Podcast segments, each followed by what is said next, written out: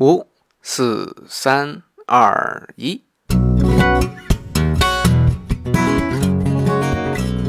Hello，大家好，欢迎收听无名声友的第四期节目。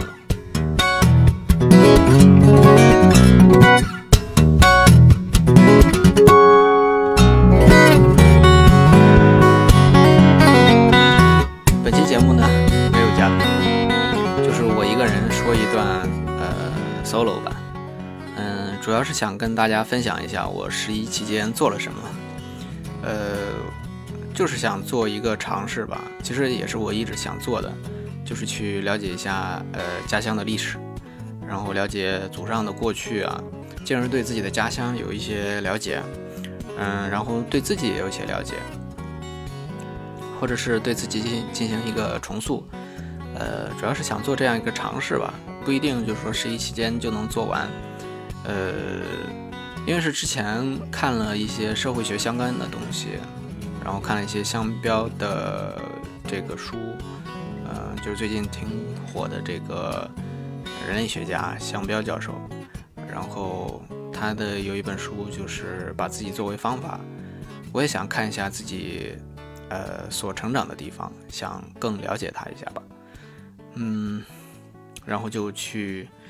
看一看博物馆，看一些看一看这个县志，然后跟家里的老年人。聊聊天，主要就是做这样的一个尝试，尝试去了解一下自己成长的地方。我首先说一下，我是呃三门峡人。嗯，三门峡大家可能不太知道，呃，但是就嗯，三门峡是夹在两个历史名城中间的一个城市，呃，一个是西安，一个是洛阳，所以说就是说它的这个。至少在历史上的这个重要性，也是不言而喻的，因为它就是包括唐朝的隋唐的时候，呃，洛阳跟长安之间的一个必经之路吧，嗯，然后呢，我我是我们家是在呃三门峡市，然后但是三门峡跟洛阳是挨着的嘛，然后三门峡是离洛阳最近的一个镇镇子。并且我们那儿的话，到洛阳会比到三门峡市，呃，就是市区啊，会近很多。所以我们一般出去玩啊、逛街啊，都会偏向于去洛阳那边。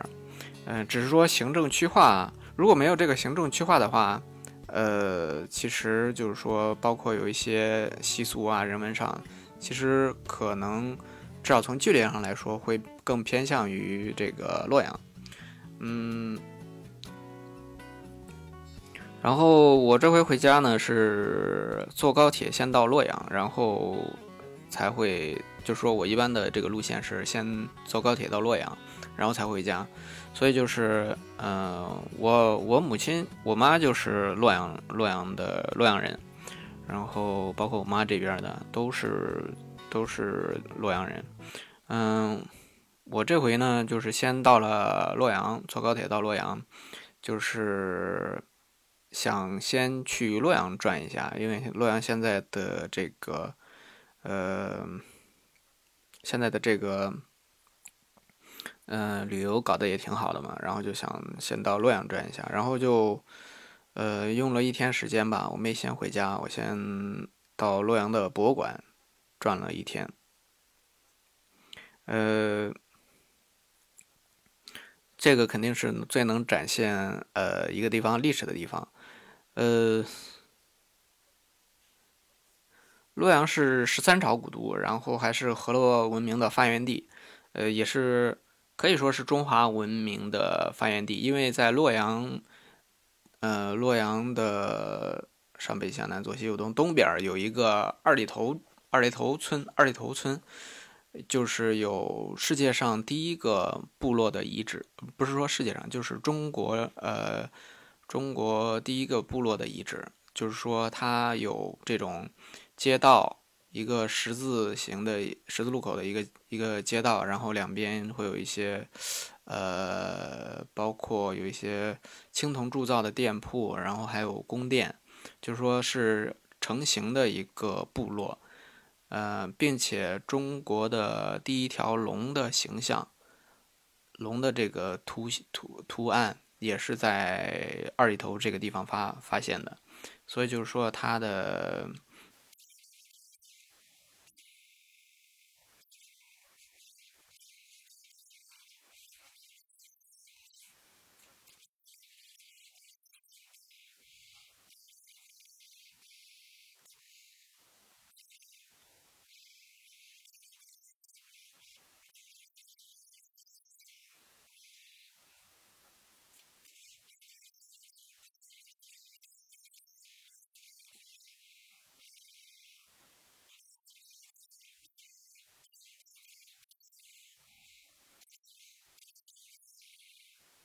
呃，福建啊，广州啊，然后还有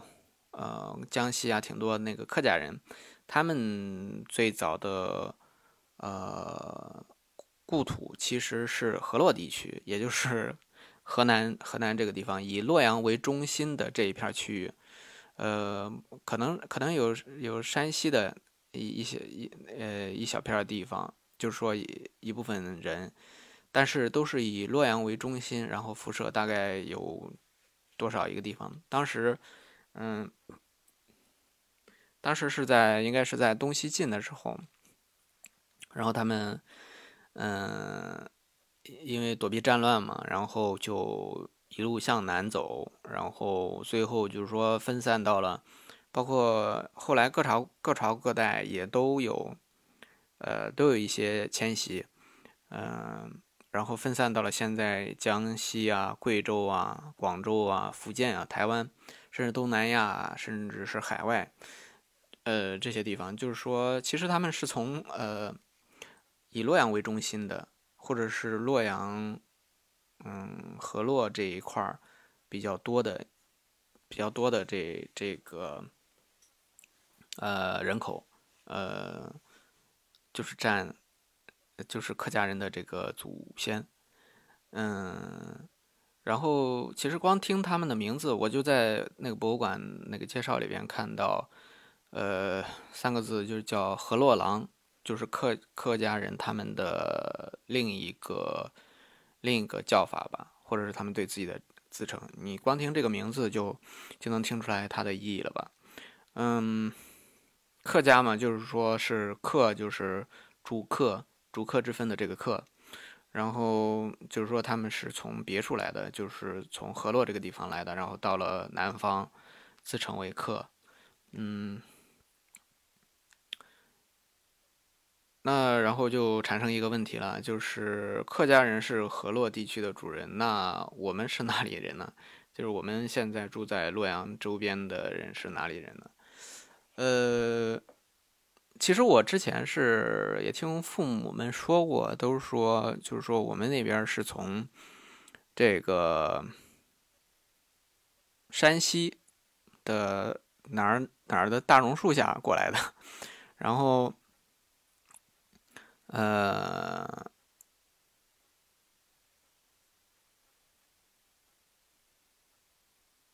然后就是说，呃。呃，我我也跟我，但是具体是哪儿不知道。嗯，然后这个后面后边也会也会说到，就是说，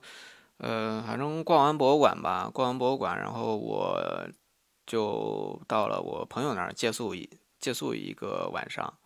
第二天等他等他就是放假了，呃呃，他放假十一，我我我提前回去的。他十一放假了，然后我就。就我跟着他一块儿一块儿回吧，本身是本身是就是这么个打算，嗯，我们老家是是都是在一块儿的嘛，然后我想呃搭着他的车，然后他回去的时候 就是还接了个顺丰的单子，他在洛阳那边上班嘛，然后他有时候就是周末的时候会回老家，呃回呃三门峡，我们三门峡市那边，其实其实。也是很现实的，就是我们，呃，包括三门峡，包括渑池，就是，嗯，秦赵回蒙台那个渑池，它，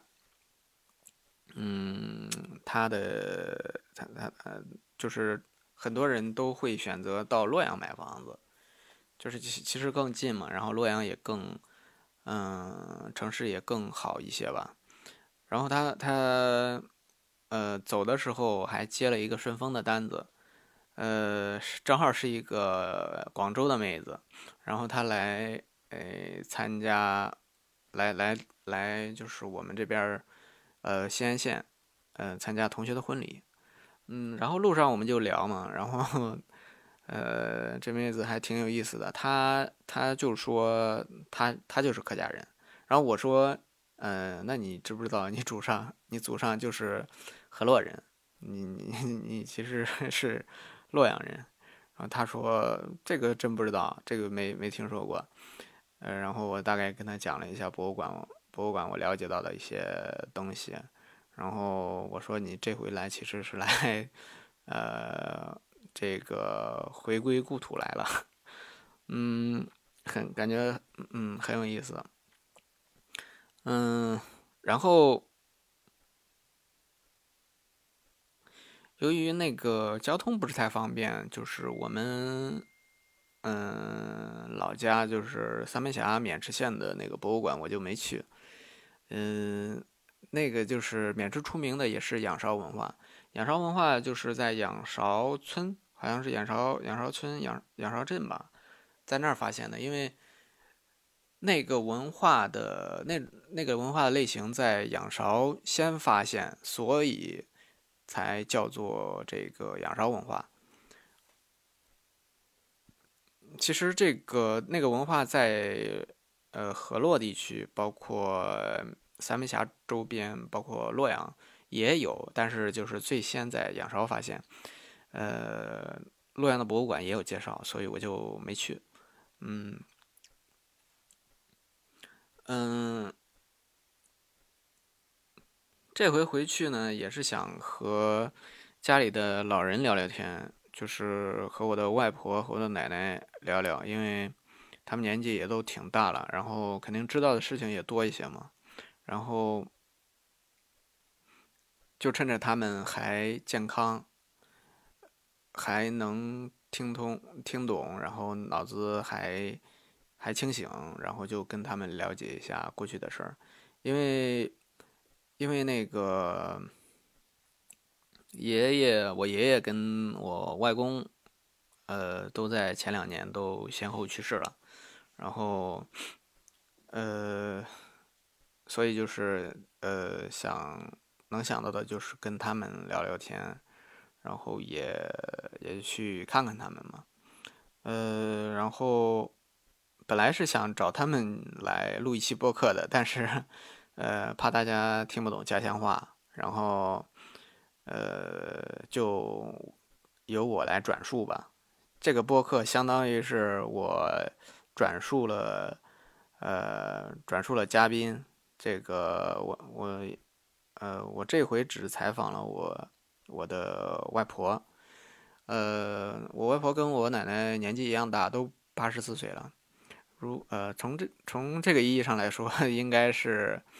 就算是我转述的话，应该也是呃，所有播客里边，大家能能找到的年纪最大的嘉宾了吧？嗯，八十四岁了。嗯，我外婆现在精神很好，就是咱也是耳聪目明，然后都都嗯，眼眼不花耳不聋。然后这回跟他聊了很多事儿吧，嗯，就是我也问他，他说是就是说我们是从哪儿迁迁徙过来的，他一开始也记不太清，他开刚开始说的是河北大榕树下，我说，嗯，我我在网上搜了搜，说就是有大榕树这个说法的挺多的，但是都说是从，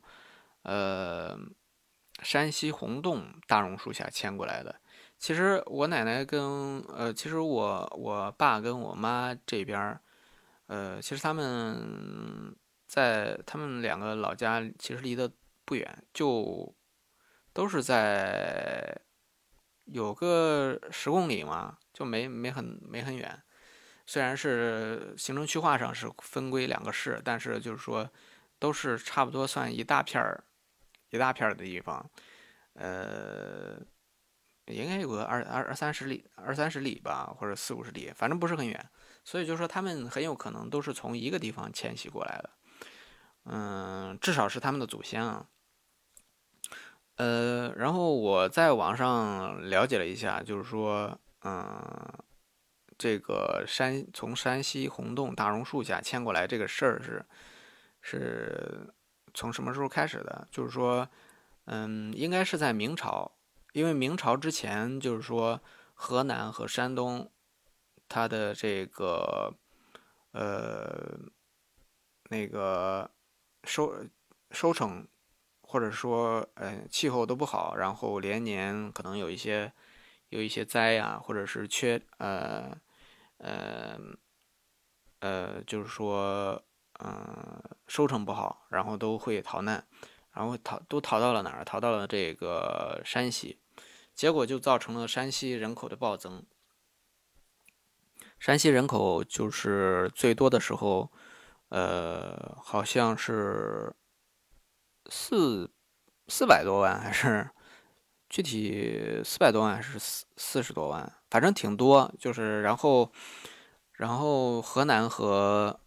和山东加起来还达不到山西的人口。然后明朝的时候就就是可能出于就是这种呃平均人口的目的吧，可能也是稳定，然后就呃组织了。呃，组织了，呃，就是大规模的迁徙，然后山西洪洞这边就是，呃，应该就是所有人都都集合到一块儿吧，然后往往南边赶。当时，呃，肯定很多人不愿意嘛，应该是就是说，嗯，反正就是，呃，强制的，你必须得迁徙，然后举举家，可能就举全族。都都往这边迁，不管你从前是不是山西的，嗯，然后就他可能就划一片你这边人就过去吧，往南往南走，嗯，反正我看那个网上介绍说，先后有十几次迁徙吧，从从明朝开始，包括到清朝的时候，还有组织南迁的这个呃当时的政策，嗯。就迁到了这个河南，我们河洛迁到河南洛阳，洛阳这一片的，包括好像说是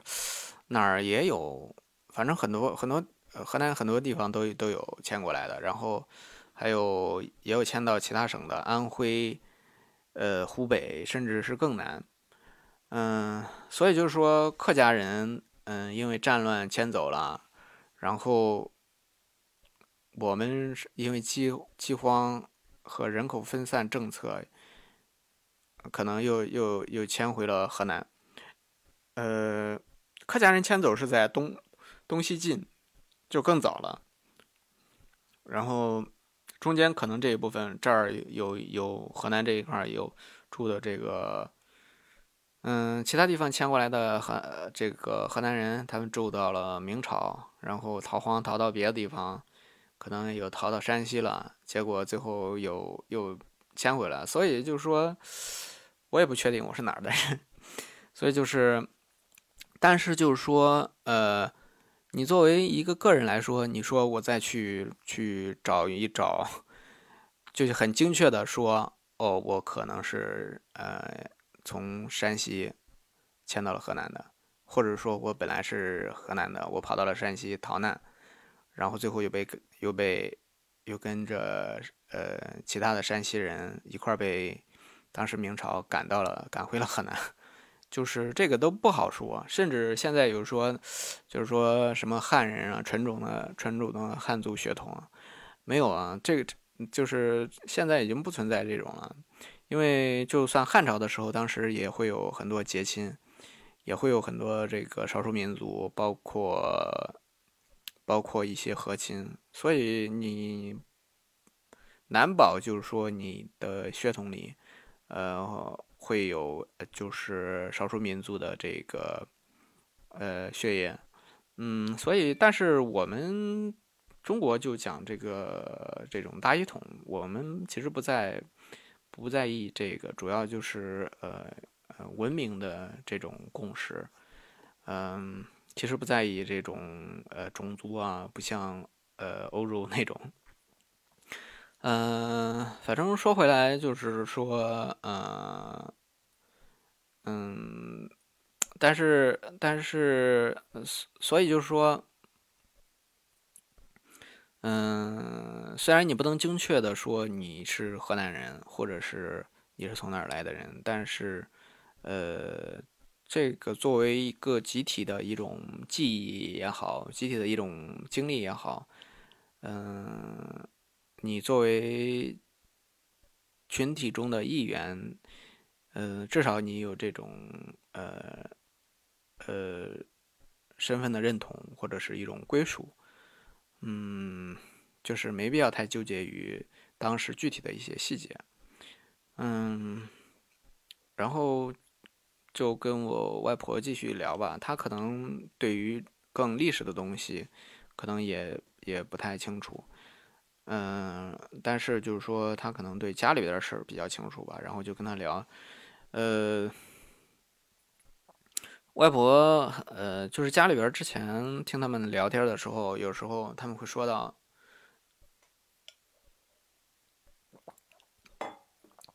就是太外公，就是我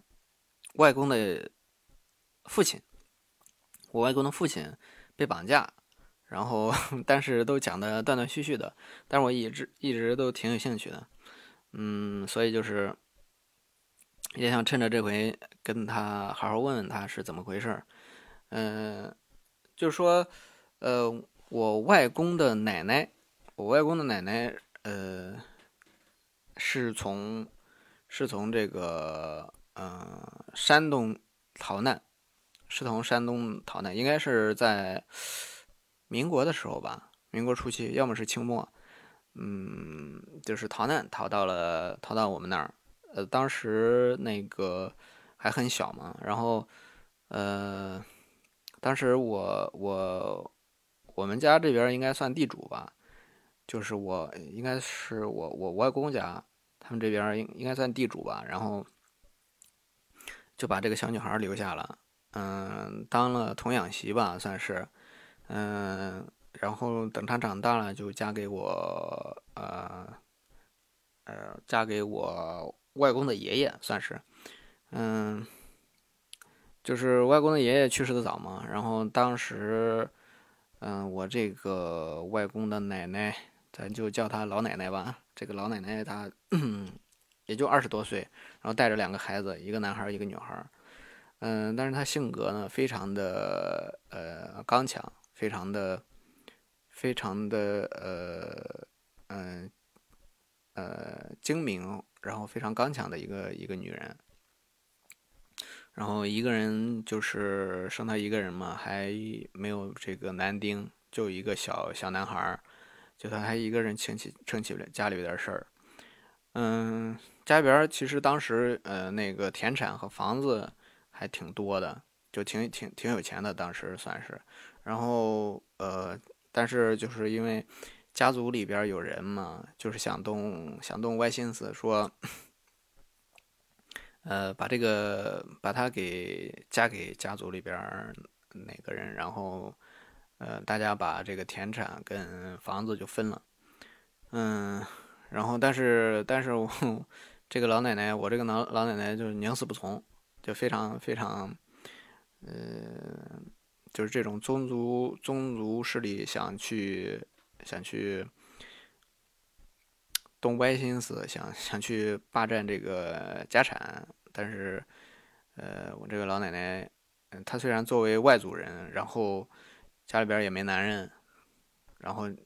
就是肯定是家族就看着这一点，然后要想欺负他，但是他就就宁死不屈。嗯，然后他们就准备对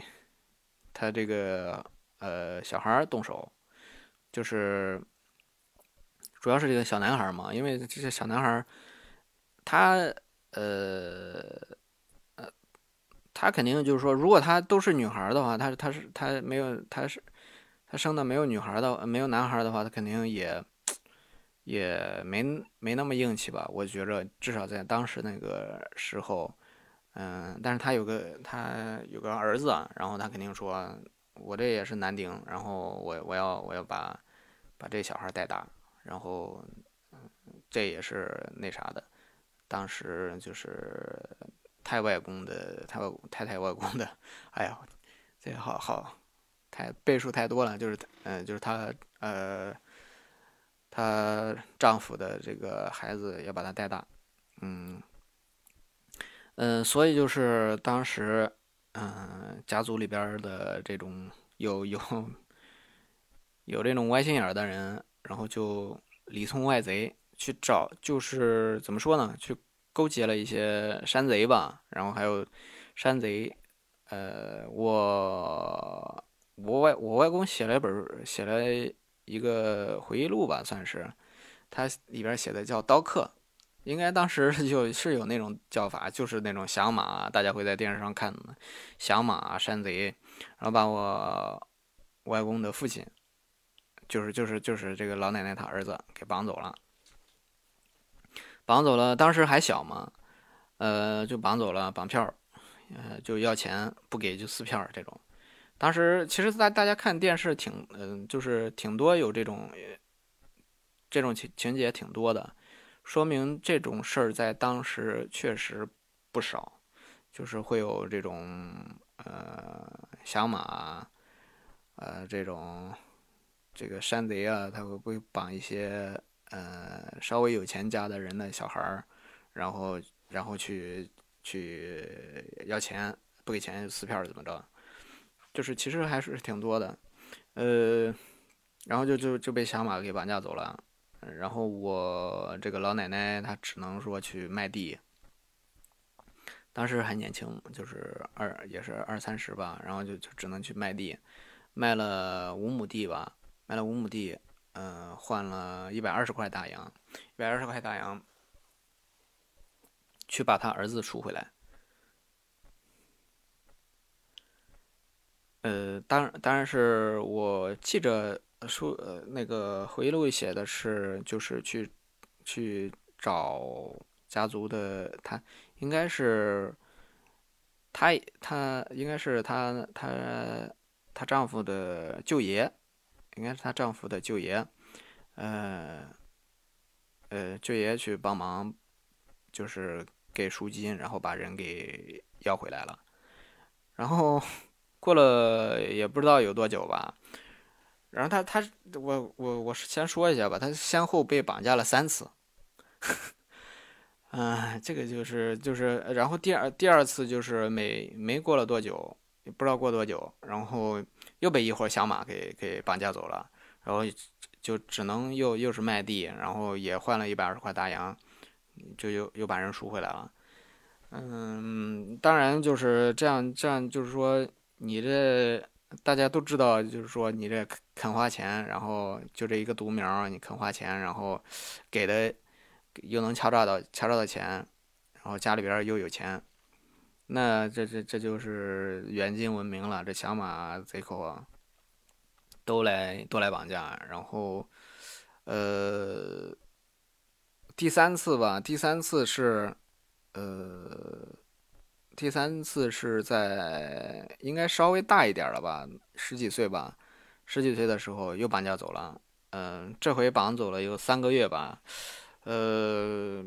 就是说，可能前边打听绑到哪儿了，就是本来他们可能是，可能是家族里边那那些人，他们就，就是说，就就是让这回就是赎不回来，因为之前知道你能赎回来，就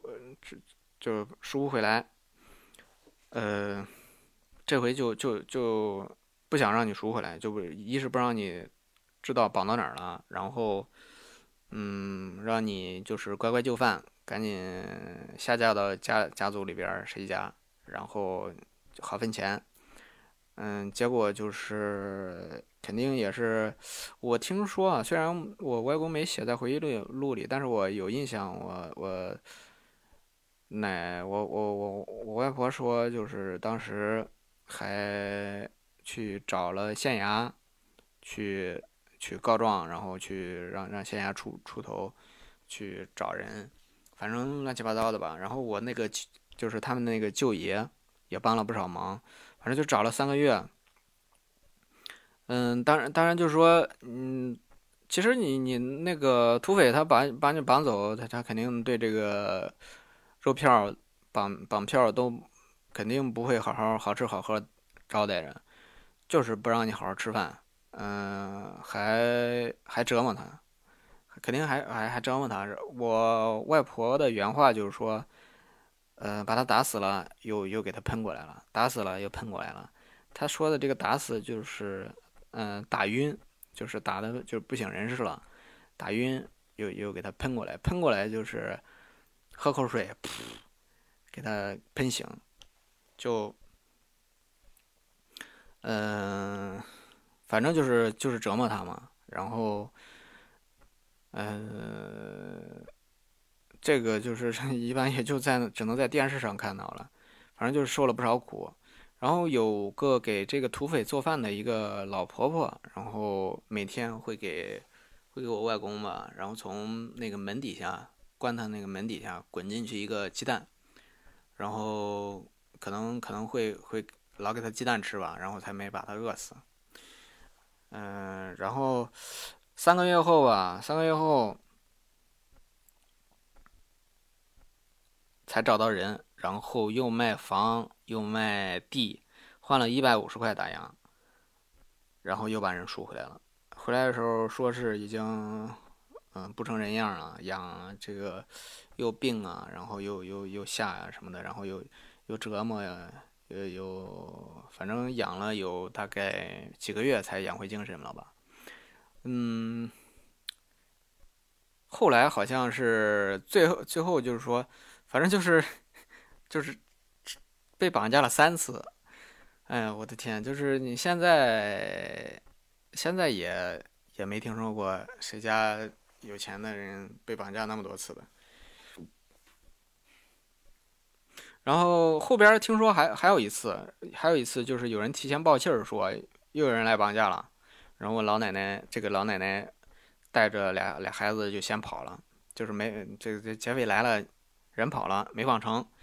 哎，恼羞成怒，直接把我们家那个房子给点着了。嗯，他肯不是善茬啊。呃，人没绑着，肯定不能不能啥也啥也不干啊，就给你使点坏，把你家房子给烧了。这个我老奶奶回来的时候就是一片灰烬瓦砾，然后只能说把地卖了，把地卖了又把房子给盖起来了。嗯。其实就是说，能拿出来这么多赎金，嗯，一方面也是当时家里边有些家产吧，然后这我这个老奶奶她也很会经营，就很勤劳，然后才能维持住家业。所以就是能看出来这个这个山东女人有多坚强，多自强不息。嗯，也不像不像这个宗宗族势力低头，不向恶势力低头，啊，不向困境低头。现在。现在听来，感觉都是在讲故事啊。因为像这种情节的话，也不能说情节吧，像这种事情的话，感觉真是真的是只在电视剧里边看到过。但是就是说电视剧，首先电视剧它它讲的一些东西，它也不是说胡编乱造的，肯定都是有依据的。包括我我听到的，我听到的我们家的这个事儿，他肯定就是当时会有很多的这种类似的事儿。嗯，就是现在我们听起来好像跟讲故事似的，就是一个事儿一个事儿。但是，那谁知道当时他们又经历了多少困难？真的是很难想象。嗯，但是这都是竟然呃真人真事儿。当时我外公还有我外公也也也健在的时候也会也会说起。嗯，反正我老奶奶。有我老奶奶这个榜样吧，她的子孙呢，也都非常的厚道，都都很乐于助人。之前就是说，你像我外公，他呃，就是说，呃，从前从前就是说村里村里有人有人就是说你呃有人说呃碰见下大雨了，或者是嗯或者是路过没没没吃的讨口吃的，都都村里边都说你到那个裴家，就是他们是裴家嘛，到到到他们家去去问问吧，然后都会给给口吃的，晚上太晚了就留下住宿。我爷好像就是因为呃在在嗯我外公家留宿了一晚，然后结成了结成了我们家这个我爸妈这门亲事吧。嗯，反正就是说，包括我外婆现在也也为人也很好，然后也也也很厚道，也很就是说，嗯。就是在在某些方面吧，嗯，还是挺挺有智慧的一个一个这种呃女女性吧，嗯，就所以就是说我之前我小时候就听听听过嘛，呃，还是反正不记得是小时候还是大学的时候听过听过他们讲这些事儿，然后就对山东的女孩子就很有好感。就感觉山东女孩子都很很坚强，然后也很也很有这个独立独立的精神。就是一有机会和山东女女生这个聊天，我都会跟他们聊到这这些往事。嗯，其实有时候就是说，我们虽然到了外边啊，就是会会了解到一些什么新的思潮啊，呃，又是呃。又是独立女性啊，又是女权啊，呃，又是一些什么东西？其实并不是说你学了什么新的思潮才去表达女性主义。过去的人他们不知道这些的，嗯，但是也是有女性的榜样的。就是说，这也是，比如说我老奶奶，这也是自强不息的女性，这也是独立女性，就是。呃，反正就说大家去了解一下自己祖辈的一些事情，或者是说了解一下，不一定是你祖辈的，就是说了解一些村里的或者是哪儿的事情，可能他们受限于当时的这种这种世俗的世俗的这种这种限制吧，但是他们。可能就是包括像我外婆，她之后也没能改嫁，嗯，就是孤单的一个人，嗯，但是就是说他们在能自己能做到的一些事情上，都做到了，嗯，做到了一些，呃，精神的独立，然后还有精神的自强不息。行吧，我。呃，外婆这边，我太奶奶的这个故事就先讲到这儿吧。本来我是想跟跟我奶奶去聊聊过去的吧，嗯，但是我奶奶十一期间在住院，就是她本身听力也不太好了，就说话只能喊着才能听到，所以就说也没跟她细聊吧。她她主要让让她让她休养，去照顾，去看看她，照顾照顾她。嗯，这回其实本来回去的计划挺多的，但是有很多都没能实现吧。本来还想跟一个老同学聊聊，他是做这个在在洛阳市那边，嗯，在什么什么政府单位做做一些基层工作吧，具体做什么不知道，就是想聊聊他作为他在政府部门的这种工作内容，然后看看基层部门都是怎么工作的。就以后有机会吧，反正就是一种尝试，然后慢慢去了解，去清晰化一些事情吧。嗯，这样也会让自己更有存在感。其实就像前面的说，前面说的，我们有时候在大城市里边儿，呃，可能认为大城市更好，嗯，就是说，往往会不太想不太想去看我们的家乡，但是。嗯，我们家乡也有很多故事，也有很多渊源。它的这个世界性，包括刚才我讲到的这个人口的迁徙，然后它的这个先进性，包括就是说老一辈的他们的这个，就是先进，包括时尚，它并不只是说我外在的我的穿着，或者是我知道什么先先进的事情，重要的是是一种是一种思想的先进性，包括我们看，呃，梁启超写的《饮冰式合集》，它里边能体现的，啊，你一看就。呃，这明明是这简直就是个现代人嘛！他的这个思想虽然是一百年前的人，比我们现在的有些人的呃想法要要超前的多，嗯，非常的先进。就是我们的祖先，他也他们也是，嗯，也都是跟我们一样的人，只不过他们生活在过去，但是他们也是有智慧的，他们有些表达出来的这个先进性。不一定比我们差，嗯，也不一定比现在的城市差。就是有时候你在大城市里边，或者是你在新兴的这种资讯里边，你所追随的这种主义也好，或者是一些思潮也好，它不一定和你有关。你虽然在追随他，他不一定会成为你的内在的身份认同。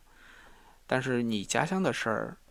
或者是你的祖辈的事儿，是你的印记。它才是和你真真切切有关的，它会让你就是说更加的存在，会让你更加的坚定自己，让你更更加有身份认同吧。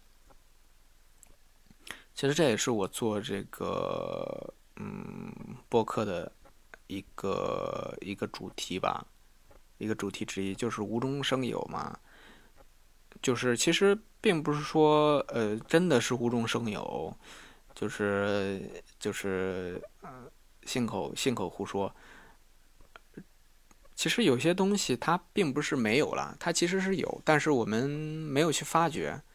嗯，就是说，这个我说的这个无中生有，就是把已经大家已经忘记的东西，已经不愿意去了解的东西，都把它给找出来，然后重新拼拼凑凑，把它给清晰化，然后。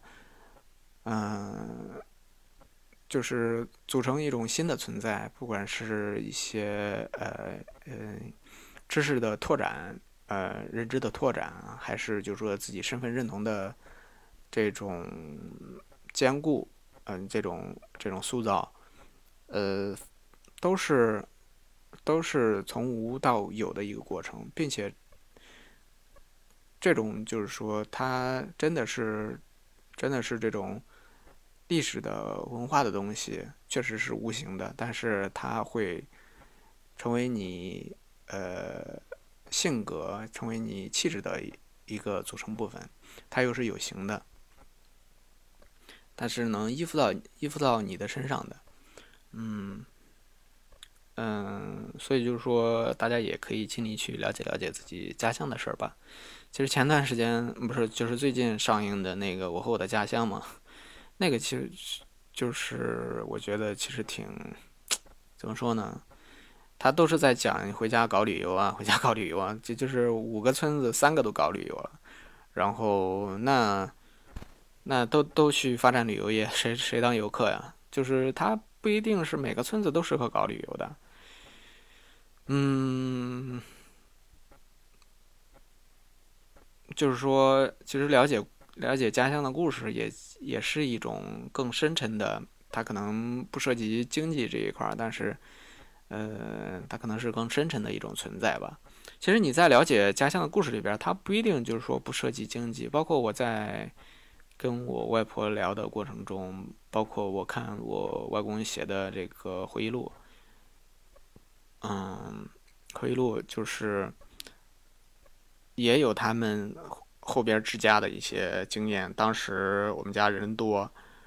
然后工分老是不够，不够吃，然后我外公就想着想办法去，